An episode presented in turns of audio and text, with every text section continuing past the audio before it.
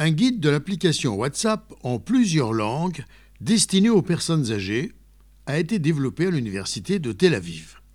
En effet, la crise du corona a conduit les citoyens du monde entier au confinement et à l'éloignement familial et social, provoquant une hausse de l'utilisation des outils numériques tels que le Zoom et WhatsApp. Cependant, pour toute une partie du public du troisième âge, il faut reconnaître que ce passage vers le monde de la technologie pour préserver le lien social ne va pas de soi.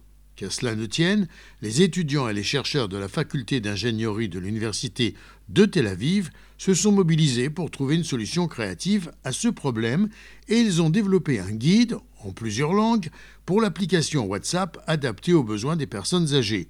Le guide existera en hébreu, en anglais, en arabe, en russe et en français.